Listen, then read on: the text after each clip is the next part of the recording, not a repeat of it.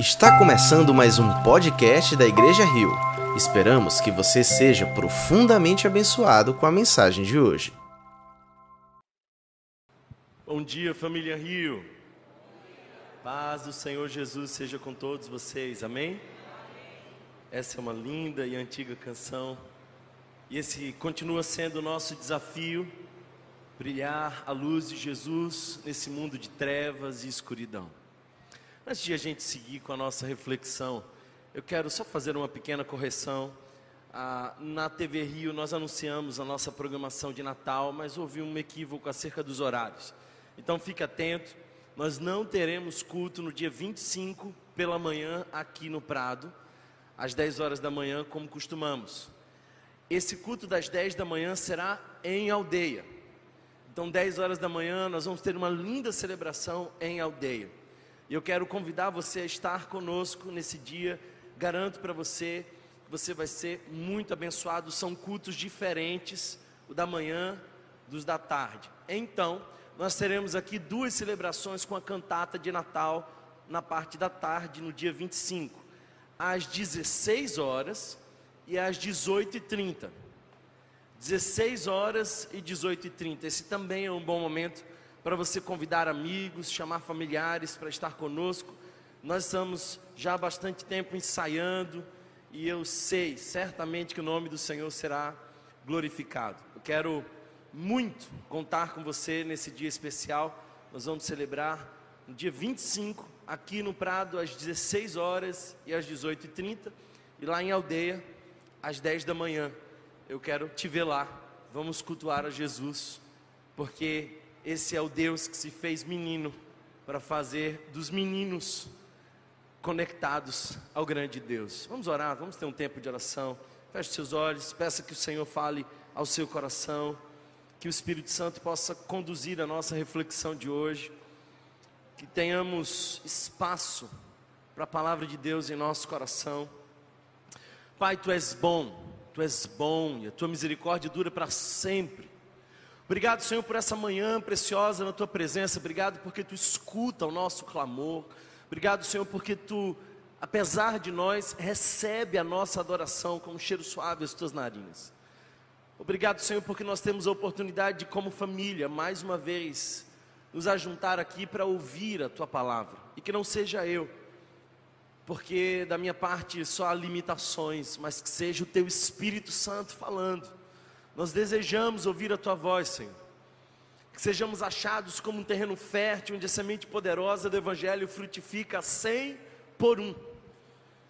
Ah, Deus, eu oro, Jesus, pedindo que tu nos visite com a voz poderosa, voz essa que João descreve em Apocalipse como voz estrondosa, como som de muitas águas. Fala conosco, Senhor. Desejamos ouvir a tua voz. Eu peço de maneira especial que tu perdoe aquilo que fomos, que tu corrija, Senhor, quem hoje somos, e tu dirija quem um dia seremos, e que o meditar do nosso coração seja agradável a ti. Esse é o desejo mais sincero, meu e dessa igreja que concordando diz. Amém, amém. Queridos irmãos, quero convidar você a abrir a sua Bíblia no Evangelho de João. Mais uma vez, você deve lembrar que nós começamos a nossa série na semana passada com o Evangelho de João e eu quero continuar no Evangelho de João. Na semana passada nós fizemos uma exposição e foi a exposição do primeiro capítulo de João. Hoje eu quero ir ao penúltimo capítulo de João. Eu quero não pegar uma perícope, como é comum, nós costumamos aqui expor a longas passagens das Escrituras, mas hoje eu quero fazer um pouco diferente. Eu quero expor apenas um versículo bíblico, diferente do que é comum à nossa comunidade. Hoje eu quero expor apenas um versículo bíblico. Por isso, você tem a chance de não apenas ler, mas gravar em seu coração esse texto que nós vamos ler, João, capítulo de número 20 verso de número 21. João capítulo de número 20, verso de número 21.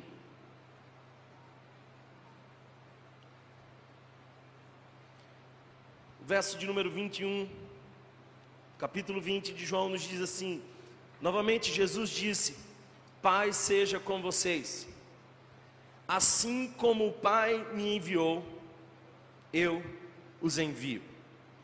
Eu quero que você repita comigo essa última parte do verso: Assim como o Pai me enviou, eu os envio. Dá para a gente repetir? Assim eu os envio. Palavra do Senhor. Queridos, eu não sei se você sabe, mas pregar sobre o Natal é sempre um desafio. Isso porque a gente faz cinco, seis, às vezes mais que isso, sermões sobre o Natal por ano. E todos os anos tem Natal. Então, quando você acompanha o mesmo pastor e congrega na mesma igreja, nós temos como pastor um grande desafio de enxergar por perspectivas diferentes e explorar outros textos, para que a gente não acabe sendo repetitivo. Esse é um desafio, mas a parte boa é que esse desafio nos leva a perceber o quão profundo é o Natal, o quão insondável é o Natal. E você pode vivenciar o Natal com intensidade todos os anos e ainda assim se surpreender com a mensagem do Natal. O Natal é inesgotável na sua fonte de significado. E eu, essa semana, lendo algumas passagens, pude enxergar nesse texto a mensagem do Natal.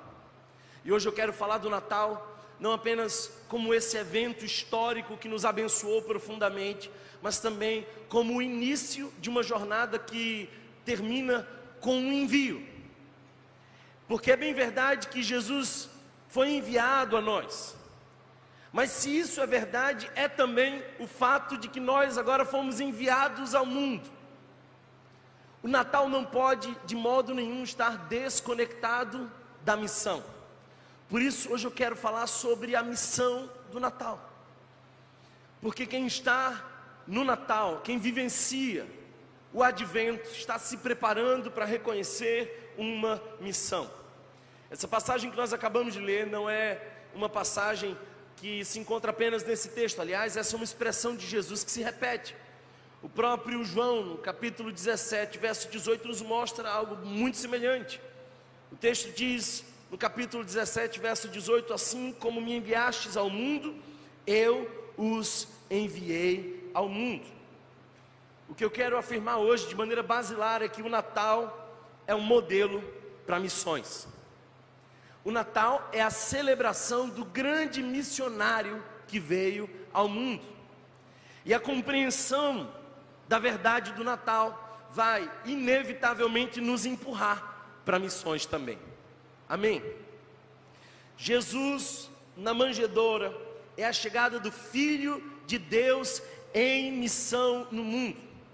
Nós não temos uma missão que seja nossa, toda missão que nos foi dada vem dele, é dele e por ele.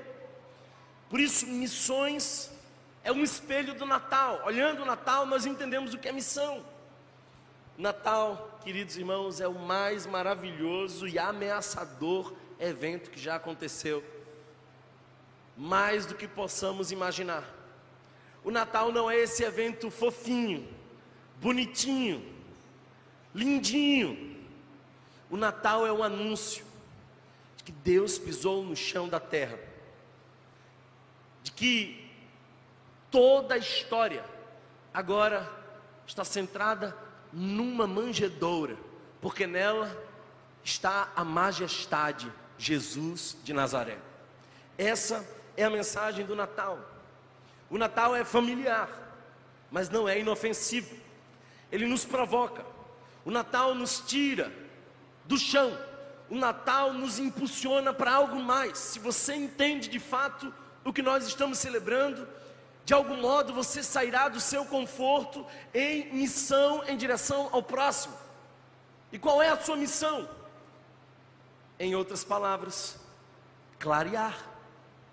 Nós somos chamados para clarear. Hoje eu quero apresentar essa face missional do Natal e desafiar você a vivenciar essa linda missão. Se você observar o texto que nós acabamos de ler e até repetimos, nós podemos perceber três momentos. Primeiro momento é o momento onde nós percebemos a missão de Deus. O texto nos diz que o Pai é quem decide enviar o Filho. Mas o segundo momento é o momento onde nós celebramos o Filho enviado, o missionário que está entre nós. Esse é o segundo momento da passagem. Mas o terceiro momento da passagem é quando agora o Filho que é enviado também nos envia. Então, o Pai tem uma missão no Natal, o Filho tem uma missão no Natal, mas a igreja também tem uma missão no Natal. E eu quero que você preste bastante atenção em cada uma dessas faces desse texto, porque o Pai envia, o Filho é enviado, mas em terceiro lugar, a igreja é também enviada em missão. A primeira parte nos mostra que a missão do Pai é enviar, e o texto diz: Assim como o Pai me enviou, parte de Deus essa história de redenção. E eu fico pensando, irmãos, que Deus não cabe nem no moralismo religioso, nem no relativismo secular. É lindo olhar para a história do Natal, porque a, o Natal denuncia o equívoco do moralismo e também denuncia o equívoco do relativismo. Se não observe, o moralismo é essencialmente a ideia de que você pode ser o salvador de si mesmo. Basta que você faça um esforço, que você se empenhe, que você tenha disciplinas de autopurificação, que você seja alguém esforçado para evoluir espiritualmente. Então, essa é a mensagem do moralismo. O foco está, portanto, nas boas obras. A mensagem moralista é aperfeiçoes e salve-se através das boas obras. Logo, o Natal não faz o menor sentido. Porque se você pode se salvar, por que então Deus viria ao mundo? Não faz sentido. Um Deus que fosse apenas santo, não teria enviado a nós Jesus. Imagina que o caráter de Deus é apenas santidade. E Isaías nos diz que ele é santo, santo, santo, ele é santíssimo. Mas se esse fosse apenas o caráter de Deus, ele, sem dúvida, diria para nós: santifiquem-se vocês, aperfeiçoem-se vocês e salvem-se. Mas a mensagem do Natal é a denúncia de que o homem não pode salvar a si mesmo. O que nós estamos prestes a celebrar é o anúncio de que nós falhamos na missão de nos salvar, nós não somos bons o bastante, nós não podemos ser santos o bastante, nós não temos boas obras o suficiente. Sabe, se Deus fosse apenas santo, Ele exigiria de nós que nos salvássemos. Mas Deus não encaixa nesse moralismo, tampouco no relativismo. E o relativismo é essa ideia que essencialmente afirma que ninguém está realmente perdido. O relativismo diz que não tem um problema sério com o homem, nós não estamos, afinal de contas, perdidos. Aliás, todos devem viver de acordo com suas próprias luzes e determinar para si o que é certo e o que é errado, porque o relativismo diz que não há certo nem há errado, e não há ninguém que esteja perdido na condição de necessitar de salvação. Por isso, a mensagem do Natal também não cabe no relativismo, porque a mensagem do Natal diz que nós temos um problema, e esse problema é tão sério, tão grave, incapaz de ser resolvido pelo próprio homem. Por isso, Deus veio. Há um sério problema com todos nós. O relativismo prega no máximo um Deus de amor que tolera tudo, que aceita tudo. Se Deus fosse apenas amor, Ele fecharia os olhos, ignoraria o fato de que nós estamos no erro e na perdição. Mas Deus é santo e amoroso, e é amorosamente santo. E ninguém pode separar essas duas profundas características do caráter de Deus. Deus é amorosamente santo. Deus é esse santo amoroso. Por isso, esse Deus da imaginação moderna teria apenas ignorado, mas Deus não ignorou os nossos pecados. Deus não fechou os olhos para as nossas falhas. Deus não deixou de lado o fato de que nós estamos perdidos. Por isso, Ele envia o seu Filho. Amor e santidade estão perfeitamente unidos no caráter de Deus. O moralismo é denunciado no Natal, porque se você pode se salvar, por que então Jesus veio? Mas o relativismo é denunciado no Natal, porque porque Jesus viria se nós não temos um sério problema entre nós? O Natal é a mensagem do Evangelho de um Deus amorosamente santo, que por nos desejar enviou o seu filho, e ele envia o seu filho com uma missão. Esse missionário pretende nos resgatar do império das trevas e nos transportar para o reino do Filho do seu amor. Nós mudamos a nossa realidade em Cristo Jesus. Ele veio até nós porque Deus escolheu nos salvar. Como é bom saber que Deus escolheu nos salvar. Aliás, eu diria que uma das maiores angústias da alma humana, um dos traumas mais difíceis de curar, é a rejeição. O ser humano rejeitado é um ser humano ferido, porque nós temos uma demanda ontológica de sermos escolhidos, de sermos aceitos. Todos nós temos no profundo do nosso coração uma demanda e é a mesma demanda de sermos adotados, escolhidos. Deus escolheu nos salvar. Deus, para nos salvar, enviou Jesus. Qual é a missão de Deus no Natal? A missão de Deus no Natal é enviar Jesus. Mas em segundo lugar, qual que é a missão de Jesus no Natal? Se Deus envia Jesus, a missão de Jesus é vir ao mundo. E diversas vezes nós percebemos essa afirmação de Jesus: Eu vim dos céus. Ele nunca escondeu o fato de que a origem dele não é terrena. A missão de Jesus é vir nos salvar. E eu quero que você perceba apenas nessa pequena expressão: O Pai me enviou, me enviou. Carrega três conceitos fundamentais para nós na cristandade. Somente essa pequena palavra, me enviou, nos ensina três profundas realidades teológicas e fundamentais para nós, para entendermos o Natal. Quais são elas? Primeiro, que Jesus é eterno antes de ser histórico. Jesus não veio daqui, é eterno. Segundo, que, embora seja Deus, pisou no chão da terra como um homem, carregou as mesmas características que nós, passou pelas mesmas provações que todos nós passamos, sentiu aquilo que nós sentimos, encarou os desafios no chão da vida, mas em terceiro lugar, nos mostra que Deus se fez acessível. Em Jesus, Deus se fez acessível. Eu quero explorar essas três coisas. Primeiro, perceba que quando Jesus diz, me enviou, Ele está dizendo, não apenas do seu nascimento, mas da sua chegada. Preste atenção, irmãos, não se iludam com a manjedoura.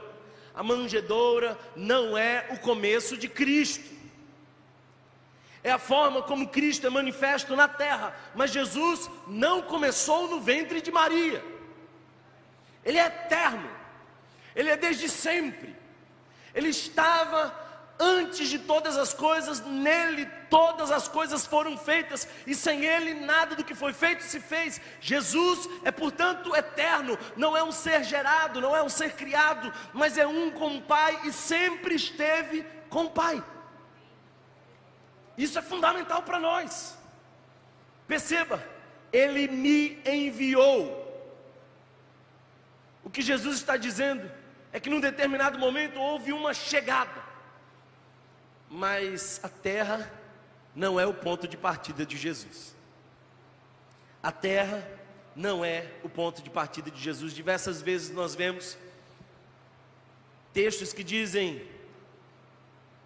brilhou uma luz entre os homens. Mas em nenhum momento nós vamos ver um texto que diz que dentre os homens, um homem foi iluminado.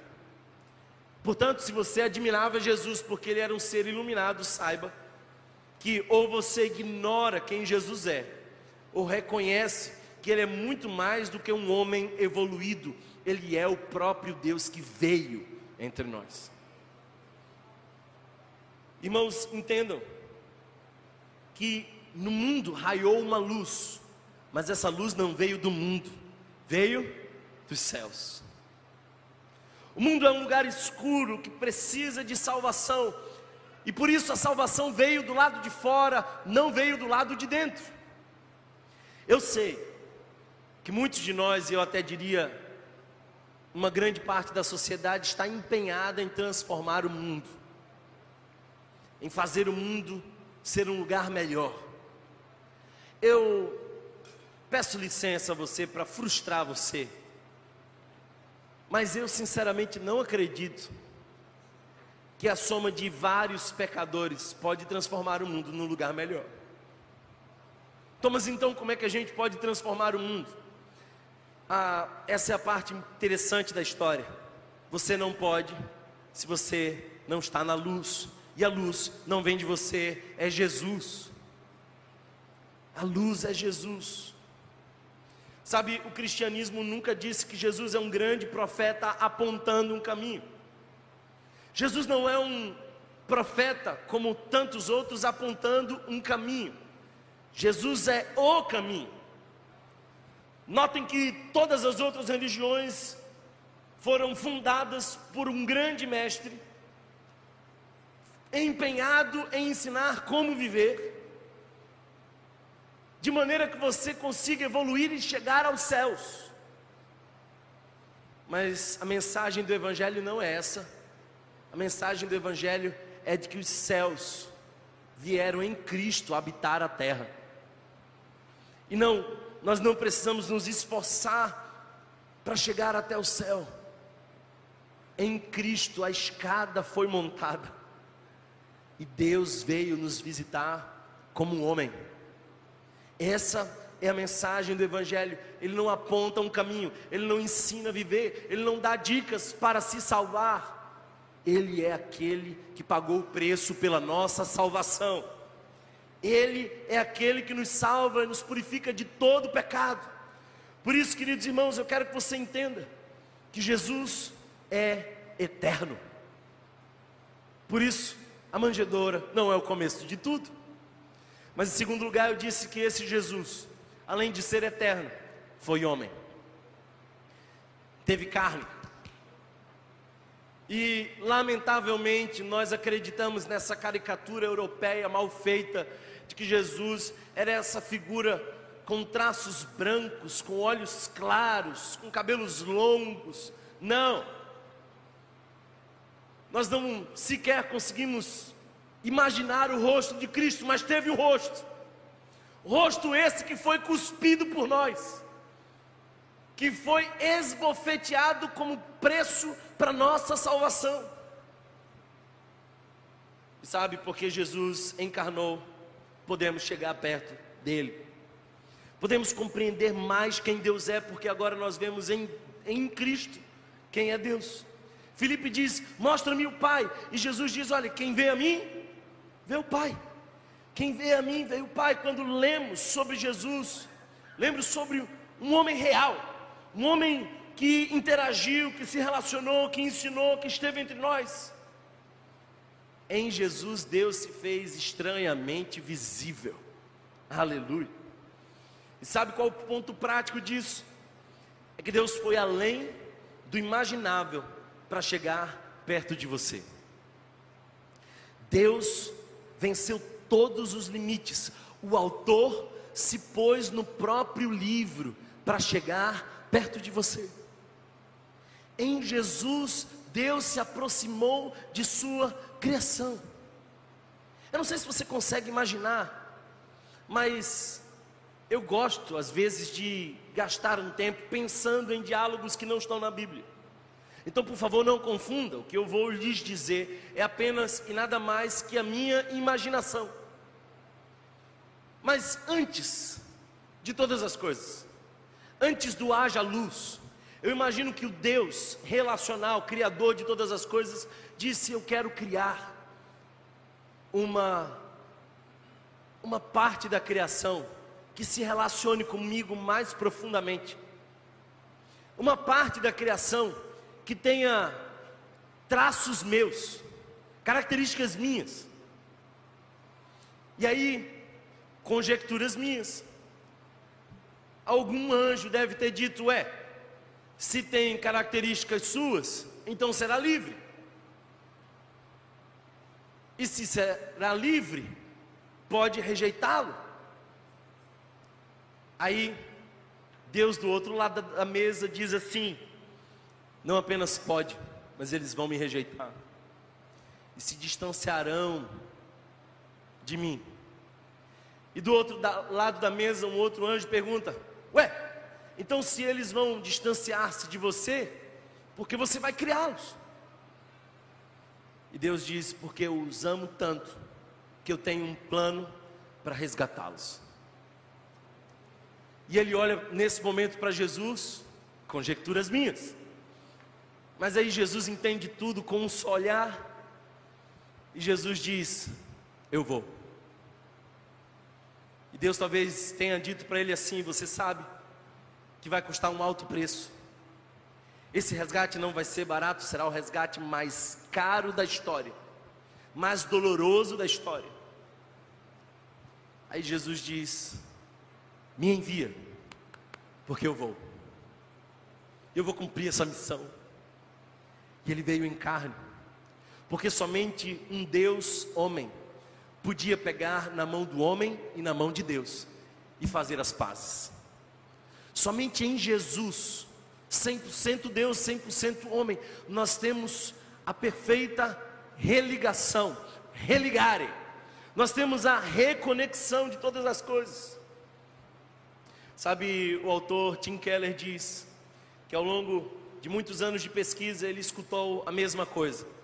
Várias vezes, várias pessoas diziam: Eu não sei exatamente o que eu creio sobre Jesus, eu não sei nem se é real essa coisa da encarnação de Jesus, mas sabe de uma coisa? Isso é só uma doutrina e doutrinas não são importantes. O que importa mesmo é você viver de uma maneira boa, importa mesmo que você faça a coisa certa, importa mesmo é que você dê uma contribuição ao mundo. Eu sei que algumas pessoas que me escutam pensam exatamente a mesma coisa. Eu não sei se Jesus veio em carne ou não, mas isso não faz diferença. É só uma doutrina. Acreditar que o que importa é que o homem seja bom é também só uma doutrina. Mas entenda, isso faz toda a diferença, irmãos. Sabe por quê? Porque se você acredita que a missão do homem é ser apenas bom, você acredita que a salvação vem pelo próprio homem? E deixe-me lembrar para você: ninguém foi capaz de salvar a si mesmo. Por isso Jesus veio entre nós. Sabe, se você acredita que a sua missão é ser bom na terra e que você pode salvar a si mesmo, você vai padecer de três males. O primeiro deles, se você se esforçar muito e chegar a algum lugar, você será uma pessoa orgulhosa que terá um potencial de desdenhar de outros e acreditar que é suficientemente bom. Orgulho. Em segundo lugar, você terá medo. E esse medo e essa insegurança tem a ver com o fato de que em alguns momentos você não sabe se é bom o bastante. Por isso, a insegurança. Eu lembro que na minha infância as pessoas perguntavam assim: Você está salvo? E eu fui ensinado que a salvação dependia do meu desempenho. Então, ora, eu não estava salvo, aliás, uma boa parte do tempo. E uma pequena parte do tempo eu estava iludido que eu podia salvar a mim mesmo. Mas não. Se você tira Jesus da história e passa a ser o centro, a mola propulsora da salvação, você não alcançará outro status senão o status de insegurança. Mas em terceiro lugar, você pode também ter uma autoestima baixa. E acontece com tanta gente. Gente que diz assim: Eu não dou conta, eu não consigo. Tentei, mas não evoluí. Não consegui avançar, não dá para mim. A mensagem do Evangelho é essa: ele te livra do orgulho, ele te livra da insegurança, ele te livra da autoestima baixa, porque a mensagem do Evangelho é Deus que se fez carne, habitou entre nós, para nos salvar. Nossa salvação vem de Cristo Jesus. Se Cristo não veio de fato, o Natal é uma lenda, e é até uma lenda bonita, mas se Cristo não veio de fato, você está condenado. Se Cristo não veio de fato, você está sozinho no mundo. Se Cristo não veio de fato, o Natal é uma boa história para se contar em dezembro, mas saiba que você está irremediavelmente perdido. Mas se Jesus veio de fato, irmãos, nós podemos celebrar o fato que fomos salvos pela graça em Jesus. Não há outra mensagem, não há outro nome não há outro caminho. É isso que o Evangelho nos ensina. Pela graça sois salvos mediante a fé, isso não vem de vós, é dom de Deus. Sabe, os judeus do primeiro século seriam definitivamente as últimas pessoas a acreditarem que Deus poderia vir em carne. Isso porque eles, na sua crença, jamais poderiam imaginar que o único Deus se faria visível entre os homens. Judeus seriam improváveis em crer que Jesus tinha vindo em carne, que Deus se fez homem. Sabe, entre os pagãos panteístas da época, e eram muitos, isso seria muito fácil. Eles acreditavam nessa força que se chamava Deus, acostumado com esses avatares, com essas manifestações de um Deus força. Então eles acreditariam fácil. Os romanos politeístas acreditariam fácil demais. Aliás, se você lê Atos, você vai perceber que num determinado momento Paulo e Barnabé são confundidos com a encarnação de deuses, Zeus e Hermes. E eles rasgam as suas vestes para dizer: Olha, nós não somos deuses, mas anunciamos um Deus. Portanto, os romanos politeístas acreditariam fácil mas os judeus eram monoteístas, eles não seriam capazes de crer que Deus se fez homem, a menos que, de fato, eles vissem irrefutáveis evidências: Jesus é Deus. Somente Deus pode perdoar pecados, somente Deus pode fazer em Jesus tudo o que foi feito. Os sinais apontaram para a evidência: Jesus é Deus e se fez carne e habitou entre nós, cheio de glória e de verdade. Vimos o unigênito do Pai. Vimos o unigênito do Pai. Mas a terceira característica desse Jesus que eu anuncio para vocês é que ele é acessível. Que bom. Jesus é acessível. Você já percebeu, lendo o Antigo Testamento, como Deus se manifestava? Por favor, note isso. Percebam as manifestações de Deus no Antigo Testamento. Perceba que a maior parte dessas manifestações de Deus causava medo. Vinha de maneira aterrorizante. Indivíduos, ao encontrarem com Deus, se sentiam ameaçados na vida. Muitos deles diziam: ai de mim, porque vi o próprio Deus. Sabe por quê? Porque Deus antigamente se revelava por fogo, se revelava por tornado, como foi com Jó. Se, revelava numa nuvem densa, irreverente, e quem agisse com irreverência diante dessa nuvem morria. Se revelava numa presença mística dentro de uma caixa de ouro. E quem tocava nessa caixa de ouro de maneira irreverente morria. Era assim que Deus aparecia.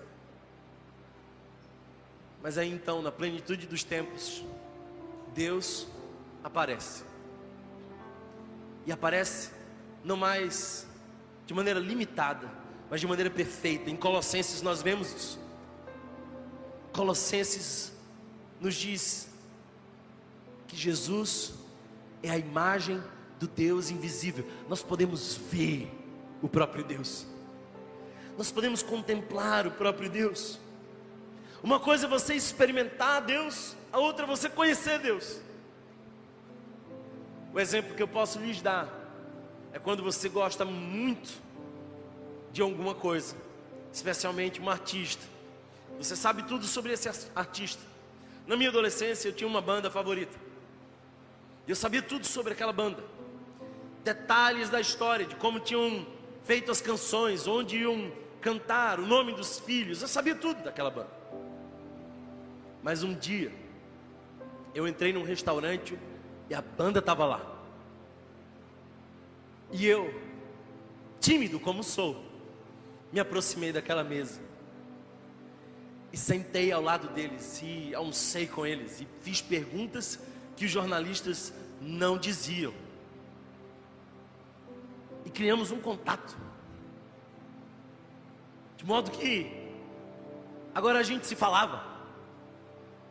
Uma coisa é você experimentar Deus no momento específico da sua vida, outra coisa é você conhecer Deus em Jesus e se relacionar com Jesus e ter uma comunhão com Jesus, e foi para isso que ele veio. Foi para isso que ele veio. Antes Deus aparecia de maneira assustadora, mas agora ele aparece em Jesus de maneira convidativa. Lembra? Lembra que Moisés queria ver a glória de Deus? Você lembra disso? Diversas vezes Moisés disse: Olha, deixe-me ver a sua glória, eu quero ver a sua face. E Deus sempre poupando, dizendo: Não, não, Moisés, olha, é perigoso demais, no máximo um pouco de relance, as minhas costas. E Moisés dizendo assim: Eu quero ver a tua face. Não, Moisés, você não pode ver a minha face. Mas então, Jesus vem e a face de Deus é visível em Jesus. Eu estudando outro dia, fiquei pensando, meu Deus, será que Moisés nunca viu a face de Deus? Aí eu lembrei do Monte da Transfiguração. Quem estava lá? Moisés e Jesus. Eu fico pensando, irmãos, que quando Moisés viu a face de Cristo, ele se emocionou, conjecturas minhas. Ele se emocionou e disse: Esse era o rosto que eu queria ver. Essa era a glória que eu desejei por tanto tempo. Que privilégio que a igreja conheça mais plenamente Jesus do que o povo de Israel enquanto andava no deserto. Porque o povo de Israel viu que era sombra, mas hoje em Jesus nós temos luz. Nós temos luz. É em Jesus. É por Jesus. Jesus se tornou acessível. Certa vez, Jacó deita no chão, pega uma pedra de travesseiro e dorme. E ele tem um sonho.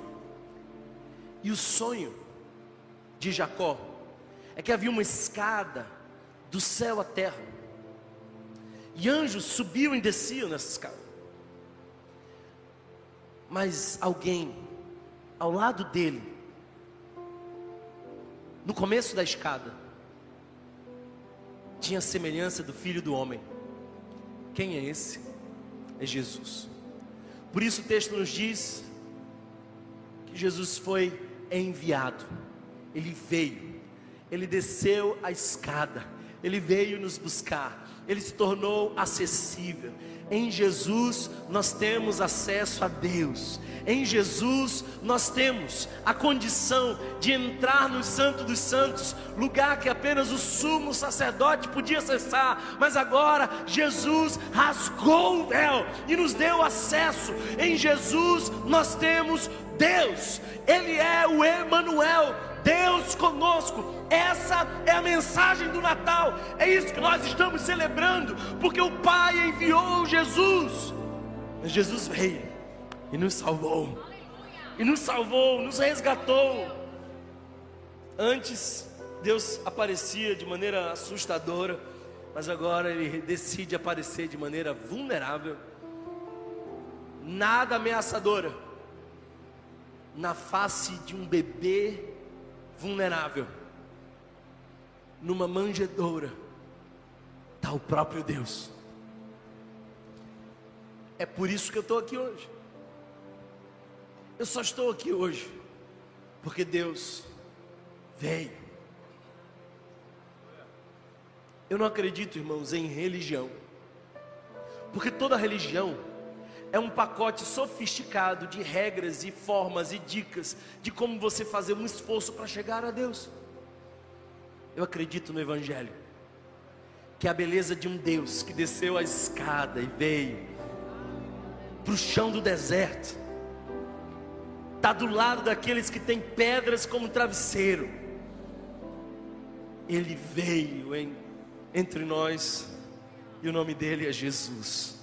O nome dele é Jesus. Qual a missão do Pai no Natal? Enviar o Filho. Qual a missão do Filho? A missão do Filho é se fazer carne, mesmo sendo eterno, para tornar Deus acessível a nós. Mas o texto não termina sem antes ele dizer: agora eu tenho uma missão para vocês. E a missão que eu tenho para vocês é a mesma que eu tive. Olha que coisa interessante, o texto diz assim: assim como. É uma expressão que faz uma comparação.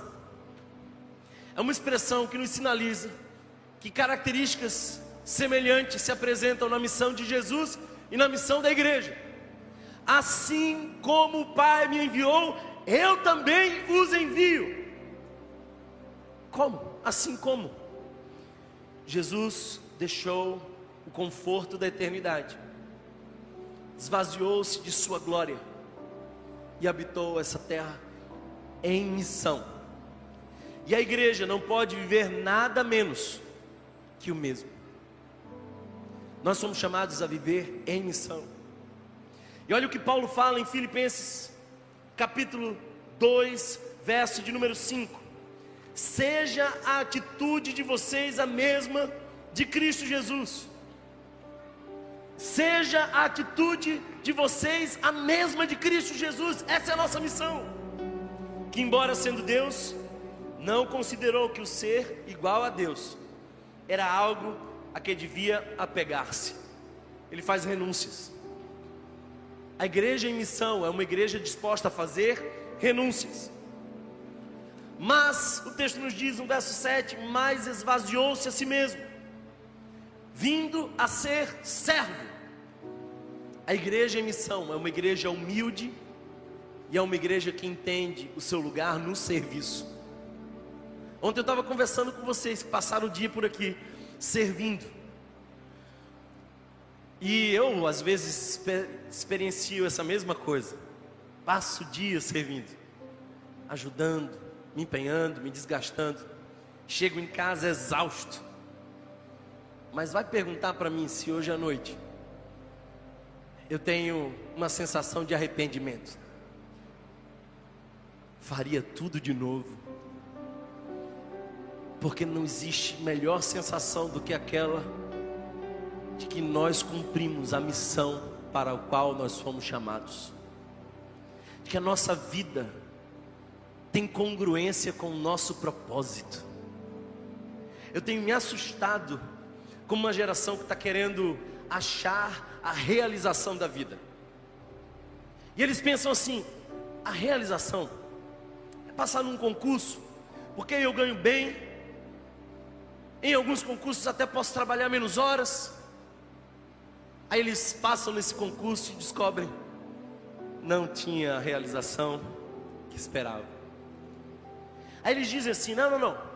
A realização está em quando eu casar. Porque a vida de solteiro, afinal de contas, é muito difícil, mas quando casar, aí você realizado. Aí casa. E cadê a realização? Aí os mais inocentes ainda dizem assim: não, quando eu tiver filhos, eu me realizo. Enquanto eu não gerar um filho, eu não vou ser realizado. Aí você tem, e você descobre que não nasce com o filho uma realização, nasce com o filho uma responsabilidade. E é uma responsabilidade até certa forma prazerosa.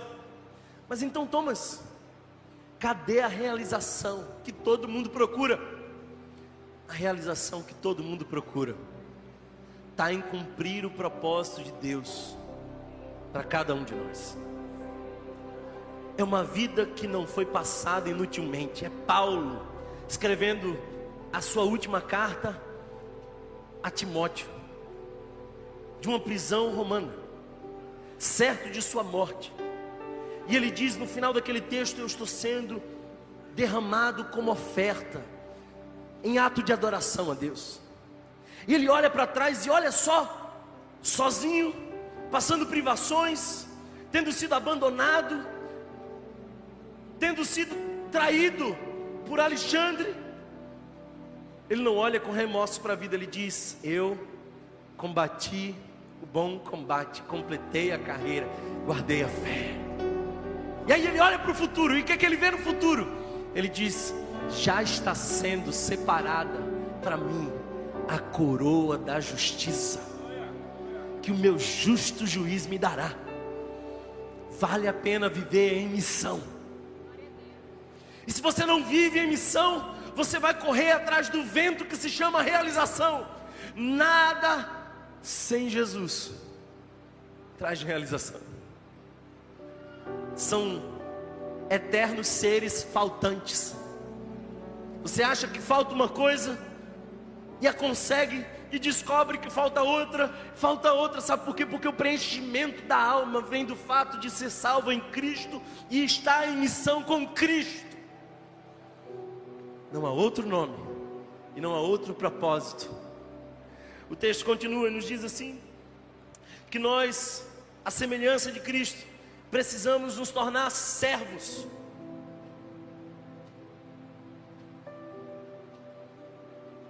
Por que, que eu estou dizendo isso para você? Porque nós temos uma missão, irmãos: clarear. Nós temos vidas para impactar no próximo ano. Nós temos pessoas para alcançar. E nós precisamos somar forças. Não apenas com seu recurso, embora eu espero muito que você converta o seu bolso, mas com a sua intercessão, com a sua participação, nós precisamos clarear. Precisamos clarear. E sabe, o texto nos diz que Jesus se encontrou em forma humana, humilhou-se a si mesmo e foi obediente até a morte morte de cruz. Por isso, Deus o exaltou à mais alta posição e lhe deu um nome que está acima de todo nome, para que ao nome de Jesus se dobre todo o joelho, nos céus, na terra e debaixo da terra e toda língua confesse que Jesus Cristo é o Senhor, para a glória de Deus Pai. Que aspectos da missão de Jesus a igreja também tem? Primeiro, nós temos uma missão sacrificial. Que, que você vai sacrificar? No reino. O que, que você vai sacrificar no reino? Conta a história de que dois amigos se encontraram e um desses amigos falou assim: Compadre, se você tivesse três fazendas, você dava uma para mim. Aí o seu amigo disse: Claro, compadre, eu te daria uma se eu tivesse três. Aí ele continua dizendo: Olha, se você tivesse três carros, você me daria um. Aí aquele amigo responde: Mas é claro, eu te daria. Aí o amigo dele continua e diz assim: se você tivesse três cavalos, você me daria um. Aí o amigo dele surpreendentemente diz: não, não te daria. O outro amigo que perguntava ficou surpreso e interrogou, dizendo: Ué, você disse que me daria uma fazenda, que me daria um carro, mas não me daria um cavalo? Qual a razão? E o seu outro amigo diz: É porque eu não tenho três fazendas, eu não tenho três carros, mas eu tenho três cavalos. O que, que você vai sacrificar e empenhar de maneira prática no reino? Porque eu não estou te pedindo o que você não pode entregar, eu estou dizendo para você que você está em missão. E o Espírito de Deus precisa confirmar no seu espírito mas envolva-se nessa missão. Vive essa missão, nos ajude a clarear. A missão é sacrificial, mas a missão também é temporária. Um dia nós não mais estaremos em missão. Um dia nós estaremos com Ele na eternidade. Um dia nós veremos não mais a face daquele bebê numa manjedoura, mas nós veremos a face brilhante daquele que é o Senhor dos Senhores que está montado num cavalo branco. Seus olhos são como chamas de fogo, e em sua boca uma espada afiada, em sua coxa está escrito: Rei dos Reis, Senhor dos Senhores. Nós o veremos. Um dia a missão terminará, e nós estaremos com Ele por toda a eternidade. E a terceira característica dessa missão é que se, se Jesus exaltou, aliás, Deus exaltou a Jesus, nós seremos testemunhas desse Jesus exaltado na eternidade e teremos a nossa recompensa nele, na presença dele. Por isso, o texto diz: Eu também os envio. Eu também os envio. Esse é o lembrete do Natal. Você está em missão desde que Jesus ocupou uma manjedoura. A igreja está em missão desde que Deus se fez homem e habitou entre nós. E não esqueça, nós somos os mensageiros, não a mensagem. A mensagem é Jesus. Nós refletimos essa luz, mas nós não somos luz em nós mesmos. Essa luz é Jesus. Ele tem a primazia entre nós. Agora é preciso ter coragem para viver a missão. É preciso ter coragem para viver a missão. Você percebe que depois que aquele bebê apareceu na barriga de Maria, as coisas começaram a ficar mais difíceis para o casal. Percebeu que perseguições apareceram e eles tiveram que fazer uma longa trajetória e chegam lá e não tem lugar. E o anjo tem que, em diversas intercorrências, livrá-los do desejo do maligno, da fúria de Satanás. Percebe isso? Tem que ter coragem para viver a missão de carregar Jesus e levá-lo ao mundo. E eu oro para que Deus nos dê essa coragem de clarear. Eu oro para que Deus nos dê essa coragem de dizer: Eu estou aqui, Senhor. Eu estou aqui, Senhor. Eu estou aqui, Senhor. Eis-me aqui. A voz que Isaías ouviu ainda ecoa. Quem há de ir por nós? Quem há de ir por nós? Isaías disse: Eis-me aqui, envia-me, Senhor. E eu não sei se você lembra, Isaías foi cerrado ao meio, porque cumpriu o propósito. Quando você chegar na eternidade, pergunta a Isaías se ele se arrependeu. Pergunta para Isaías na eternidade: Olha, Isaías, você se arrependeu de ter dito sim? Eu tenho convicção de que Isaías vai dizer: Enquanto o serrote passava no meio do meu corpo, o Senhor me recebia de pé no trono. Vale a pena viver a missão. E o meu chamado para você hoje é dizer sim Meu chamado para você hoje é anunciar Jesus, a viver em missão, a rever a sua agenda, a rever o seu orçamento, a nos ajudar a clarear um mundo tomado por trevas, a sonhar conosco e avançar em projetos que ainda não começaram no nosso coração, mas já começaram no coração de Deus. Eu oro por vidas transformadas e vai valer a pena. E todos aqueles que dizem sim para a missão aqui na terra serão um dia recompensados lá no céu.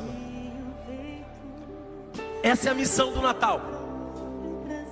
Assim como o Pai me enviou, eu também os envio. Você está sendo enviado agora em nome de Jesus a clarear a escuridão do mundo, a brilhar a luz de Jesus. E se você aceita esse convite, se a semelhança de Isaías você também diz: Eis-me aqui. Eu quero que você fique de pé e cante essa canção mais forte que você puder. Se essa é a sua decisão de dizer, eis-me aqui, fica de pé e cante essa canção. Se você está dizendo para Deus, eu estou disponível, eu quero ir, usa-me, Senhor. Se você foi abençoado por essa mensagem, compartilhe com alguém, para que de pessoa em pessoa alcancemos a cidade inteira.